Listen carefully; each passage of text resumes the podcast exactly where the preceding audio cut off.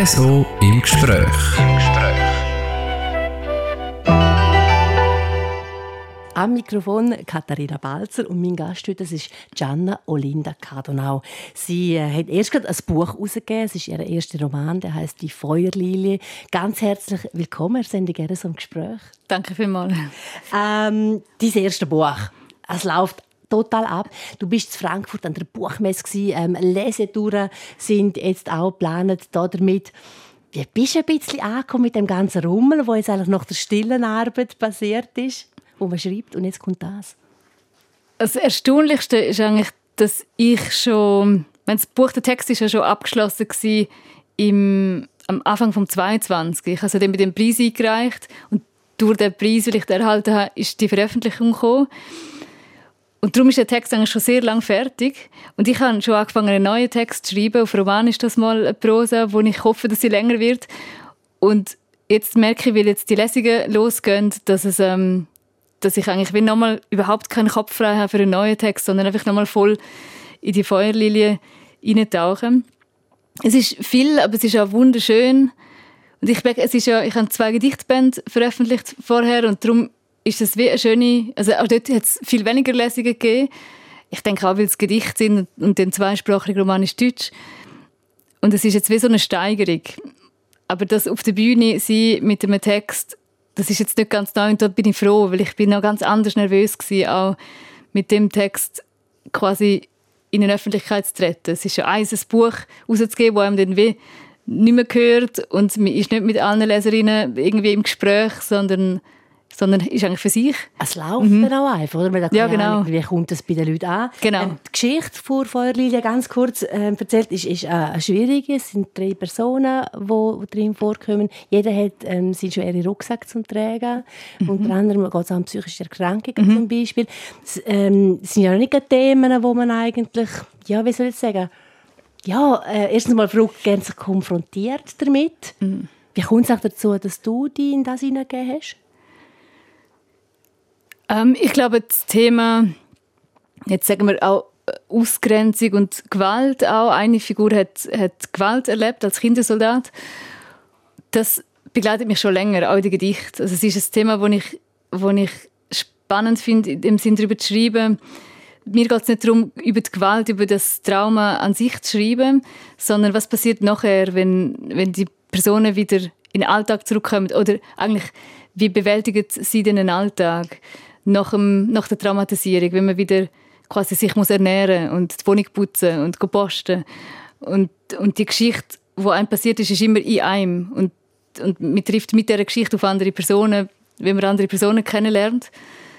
Und dass es dort darum geht, so eine, ein, für mich jetzt einen, einen differenzierten Blick darauf zu werfen und solche Personen in das Licht zu stellen ich denke, es, ist, sind wichtige Themen, weil sie sind sehr aktuell. Es ist psychische Krankheit und Gesundheit oder wo die, die Grenzen ist, das ist immer noch tabuisiert.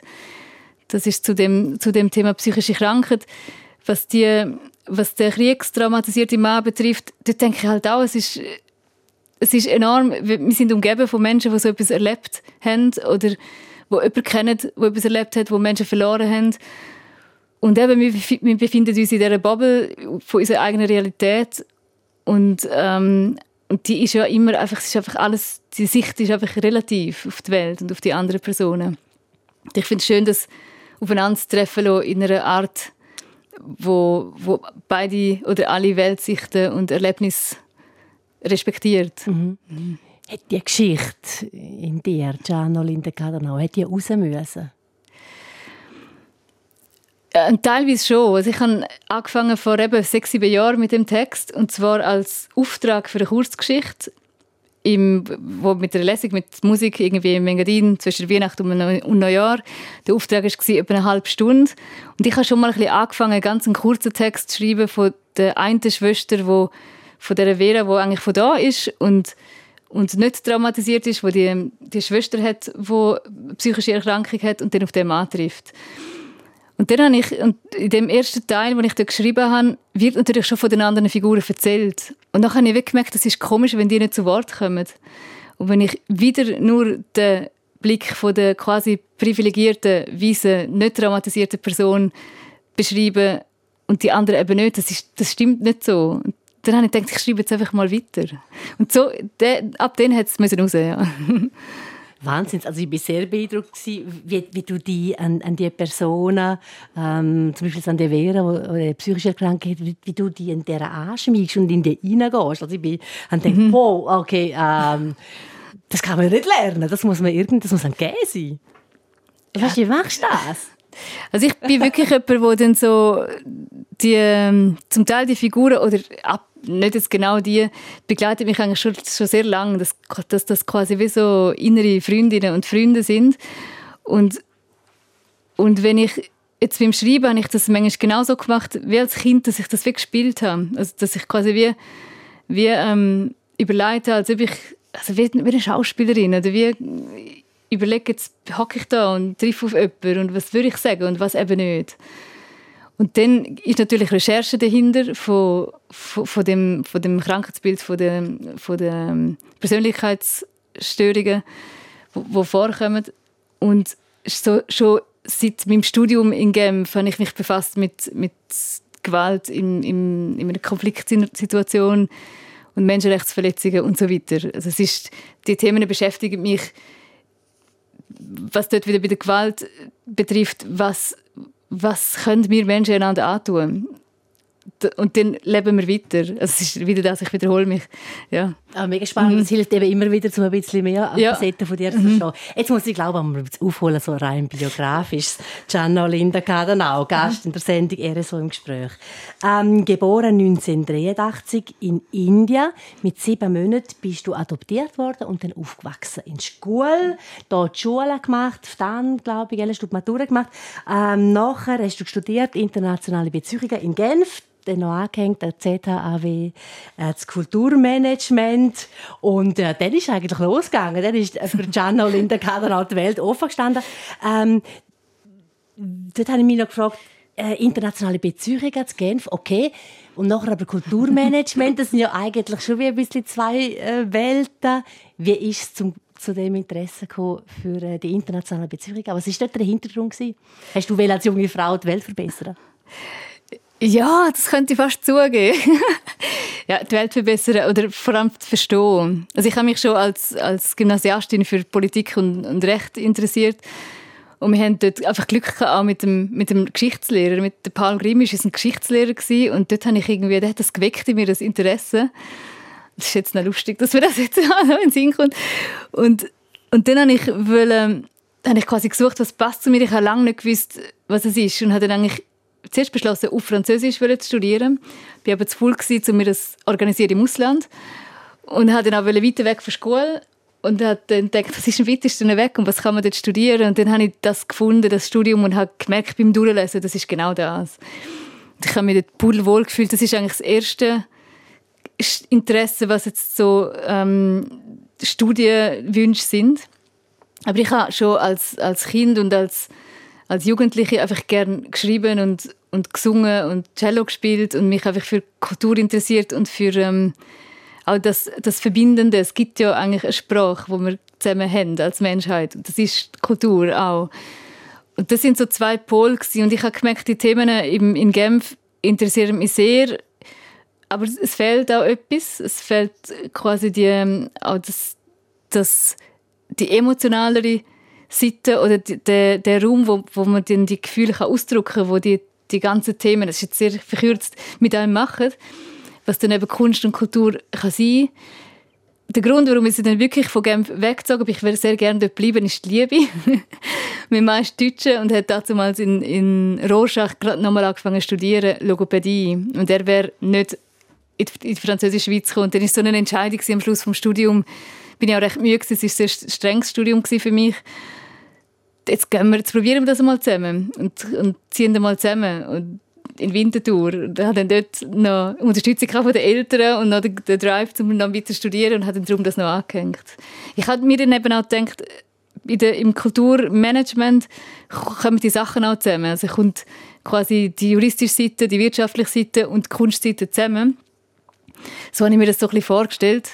Ja. also es haut hin, weil wenn man schaut, Gianna Linda, was du alles ähm, am Arbeiten bist, also gesponnen, wie viele Hüte du anhast. Also du schaffst mal einerseits als Leiterin bei der Lia Romancia für Kultur. Mhm. Den Bereich tust du dort, wie viel Prozent sind das eigentlich? 60 im Moment, ja. Ja, mhm. schaffst du das cool. Mhm. Dann bist du ähm, seit rund sieben Jahren in der Kulturkommission vom Kanton Graubünden. Mhm. Bist in der Kulturkommission für die Stadt Chur, seit noch nicht ganz so lange. Dann schaffst du mit in der Fundation Gian Antonio de Rungs. Bist lange Kulturmanagerin für La Volte in La Wien. Das ist jetzt aber abgeschlossen. Mhm. Hast ein Buch geschrieben, hast eine Familie, äh, einen Sohn, einen Mann. Ich denke, boah, wer, wer macht dir das alles? Gott, du bist erst 40. ja, genau, genau. aber nein, also Respekt, ähm, gutes Management dahinter, gute Organisation. Oder schaffst du nicht durch? Manchmal. Aber es ist auch eins nach dem anderen. Ist so, also gerade die, die Sachen, die Arbeit bei den Kommissionen kommen dann so punktuell, dass man, dass man uns vorbereitet auf die Sitzungen und die Dossiers studiert und mich dann mit diesen Themen ähm, befassen. Und dann vieles, zum Beispiel die Arbeit und auch die Arbeit in der Lehre Romancia und auch dann die Inspiration fürs Schreiben, das geht auch zusammen. Also ich, ich mache viele Sachen, wo ich dann so halb in der Freizeit macht, Veranstaltungen besuchen oder über das Projekt, das Kulturprojekt von irgendjemandem nachdenken, das kommt mir dann eigentlich überall zu gut. Aber natürlich, also ich habe Phasen, wo, wo ich auch denke, es ist auch zu viel, darum habe ich jetzt auch eben mit weinendem Herzen müssen Levolta auch aufgeben für mich. Und jetzt macht Sana Serarda Capella weiter mit ihrem, mit ihrem Team. Ähm, es ist auch ein, gut, ein gutes Team in der Familie also es geht auch nur, weil wir das von Anfang an gesagt haben, wir teilen uns den Haushalt und Familienerziehung und arbeiten beide, weil wir beide alle drei Sachen mehr oder weniger gerne machen, weniger vielleicht beim Haushalt. ja, Eins nach dem anderen. Wie du jetzt erklärt hast, mhm. bist du eigentlich auch eben einerseits einmal auf, auf der produktiven Seite vor, vor Kultur, aber andererseits auch eigentlich auf, auf der leitenden Seite vor Kultur.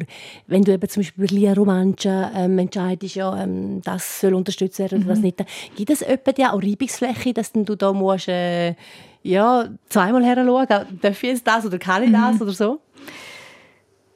Also was was so ein Grundsatz ist in, so einer, in der Kulturförderung, ist, wenn ich selber natürlich beteiligt bin in irgendeiner Form, dann trete ich überall in Ausstand. Das ist auch wie das Gesetz fast. Und es ist mit den Jahren, jetzt, also ich mache das jetzt auch, also produzieren und dann auch später in der Förderung, sicher 15 Jahre.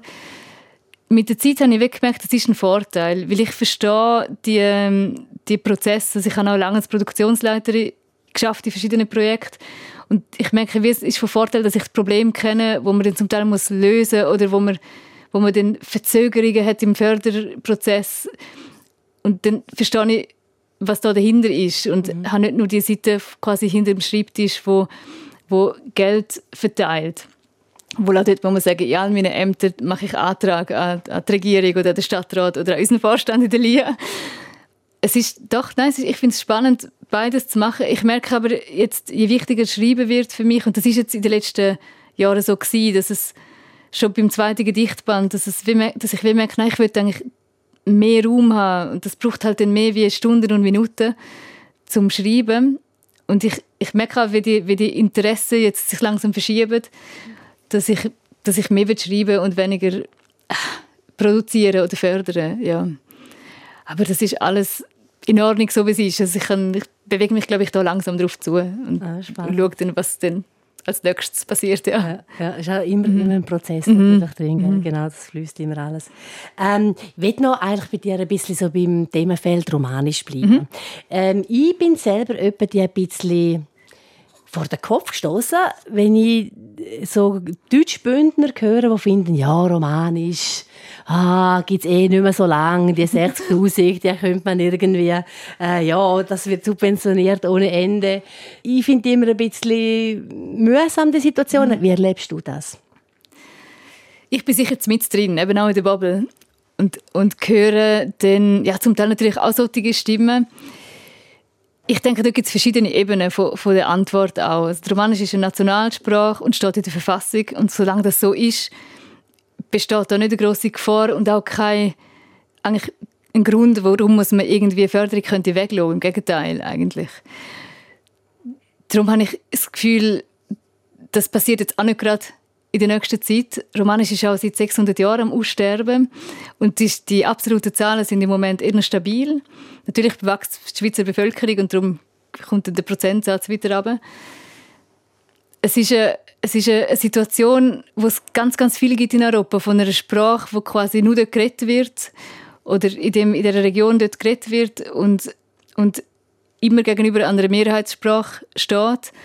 Und das gibt immer einen Verteilungskampf und die Diskussionen um die Mittel. Es geht dann oft um die finanziellen Mittel und da geht es dann vor allem auch um Emotionen. Was komme ich über und was kommen die über, wo doch sowieso, was sowieso nicht mehr viel gibt und Deutsch ist doch sowieso viel wichtiger. Dann kommen eigentlich ganz andere, glaube ich, Gedankengänge, die dann die so, so Gespräche ausmachen. Ich erlebe es in meiner Arbeit und auch als, als Autorin so, das ist eine Sprache, die lebt und wo auch immer noch also nicht immer noch, wo sich wie jede Sprache entwickelt und ausprobiert und, und sicher nicht so schnell ausstirbt. Und ich denke auch, am Tourismuskanton Graubünden halt schon noch eine Facette bringt, die ja dann schon nicht wäre, oder? Das ganze Romanischsprachige lässt sich auch äußerst gut vermarkten. Ja, auf jeden Fall, auf jeden Fall. Ich denke sowieso, die Vermarktung ist dann wieder die äußerste Schicht von dem, von, von, dieser, von dieser Sache. Aber ich denke, jede jeder Aspekt, sei das eine Sprache oder äh, irgendeine Kultur, oder, ich weiß jetzt auch nicht, trägt dazu bei, dass einfach die Gesellschaft interessanter und vielfältiger ist und darum auch, ich glaube, letztendlich stabiler. Ich habe selber noch die Zeit erlebt, so in den 80er Jahren, wo man eigentlich fast ähm, mit dem Finger auf einem gezeigt wurde, dass man mhm. romanisch redet. Wie erlebst jetzt du das? Dass es ein Vorteil ist oder eben, dass auch eher mit dem Finger auf einem drauf gezeigt wird? Ja, da bin ich jetzt glaube ich auch nicht so eine gute Referenz. Also ich erlebe es als jetzt für, mein, für, für meine ganz persönliche Sprachbiografie als sehr, sehr großen Vorteil. Ich hätte nie so ringen können auf Französisch und Englisch studieren, ohne das Romanisch.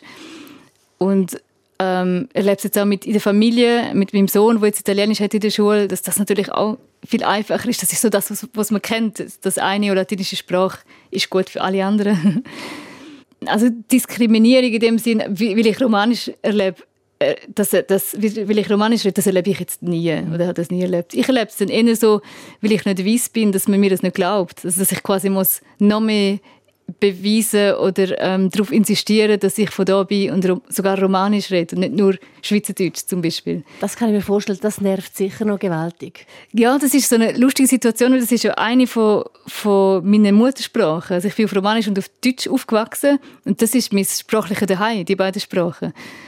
Und, und es ist gleichzeitig romanisch ist die Sprache, wo ich am wenigsten, außer in der, in der Szene, wo man mich jetzt kennt, wo ich am wenigsten glaubwürdig erscheine, anscheinend. Und das ist dann sehr auch verletzend, auch jedes Mal, dass, dass, dass einfach jedes Mal, dass ich muss sagen, nein, ich bin Engadinerin und ich, ich bin genauso romanisch wie du. Ja. Hat der mhm. Hintergrund auch noch jetzt Zusammenhang mit deinem Buch, mit der Feuerlilie? Ja, natürlich. Das ist die, das ist die Situation, wo, wo die Figuren sicher, oder vor allem die, äh, Sophia und der Kalman, die beiden, eben der traumatisierte Mann und, und sie mit der psychischen Erkrankung, erleben, die ich sehr gut kenne, wo ich auch denke, dort kann ich etwas dazu sagen, weil ich etwas weiß aus meinem Erleben heraus. Obwohl, aber das ist ein anderes Thema. Ich bin nicht, ich bin nicht der Meinung, dass man nur über Sachen soll schreiben soll, die man selber erlebt hat das finde ich auch zu weit. ja. Gianna Olinda Cadona, heute Gast in der Sendung «RSO im Gespräch». Der Grund ist dein Erstlingsroman «Die Feuerlilie». Und mit dem bist du jetzt in Frankfurt an der Buchmesse. Boah, das ist ein roter Teppich, oder? Für jede Schriftstellerin und Schriftsteller. Ja, das ist der Hammer. Erzähl wie hast du das gesehen? Ja, super. Also es ist natürlich die überwältigende Messe, die glaube die grösste in Europa ist, oder im deutschen Sprachraum Buchmesse. Und dann dort anzukommen als Autorin und quasi, wie soll ich sagen, ich gehöre dazu. Und nachher ist quasi die Lesung und auch das Podium, wo ich dabei war, sind natürlich schon im Rahmen vom Stand von der Pro Helvetia gewesen. Aber es ist ein sehr, ein, ein sehr guter auch, auch Ort in dieser, in dieser Messehalle. Und hat, ich hatte dann Angst gehabt, dass es so, dass es schwierig ist, sich zu konzentrieren, weil die Leute dann halt aufstehen und gehen oder vorbeilaufen und es war total eine gute Erfahrung in, der, in diesem riesigen Rummel, ganz konzentriert können über etwas reden und aus dieser Feuerlilie vorzulesen. Das ist fantastisch, ja. Und das läuft dann ja auf Hochdeutsch, gell? Also da, das ist ein totaler mhm. Sprachenswitch. Eben du Romanisch, ähm, Dialekt mhm. und dann Hochdeutsch. Boah, da ist ein mega Flow, wo man drin ist. Ja, ja gut. Ich, mein Mann ist auch Deutscher und wir reden auch Hochdeutsch in der Familie zum Teil. Und das geht zum Glück relativ gut. Ja. Aber es stimmt schon. Es ist, für mich ist dann auch jetzt auf Schweizerdeutsch ist zum Teil ungewohnt, dass, dass man quasi im Radio oder an der Vorlesung auf Schweizerdeutsch redet. Mhm. Das ist eher ungewohnt. Es ist entweder Romanisch oder Hochdeutsch. Aber es ist schön. Was hast du für Rückmeldungen gehabt? Gute, aber ich denke, das kommen auch die Guten zu mir.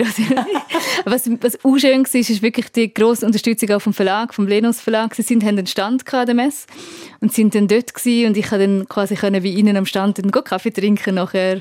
Und auch die, die Pro Helvetia Bühne, ich bin von der, von der Pro Helvetia eingeladen worden, am Schweizer Programm mitzumachen.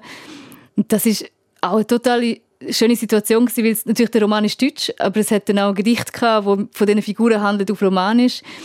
Das ist schön, an der Frankfurter Buchmesse romanische Gedichte zu lesen. Das ist auch total total schön, so eine überreale Situation. Ja. Gianna Linda mhm. die kann man jetzt auch selber noch erleben. Man muss nicht bis auf Frankfurt reisen. Am 30. Oktober, am Abend um 6 Uhr, bist du im Okro an der Dittwiesenstraße in Kurz. Gewesen. Danke vielmals. Hast du uns mitgenommen in deine Welt, vom Schreiben, vom Leben, das, was du erlebst, den Tag. Gianna Linda Gadenau, alles Gute für dich. Danke vielmals. Die Sendung könnt ihr nachlesen auf äh, südostschweiz.ch-podcast oder überall dort, wo ihr Podcast hören. Am Mikrofon Katharina Balzer. RSO im Gespräch. Im Gespräch.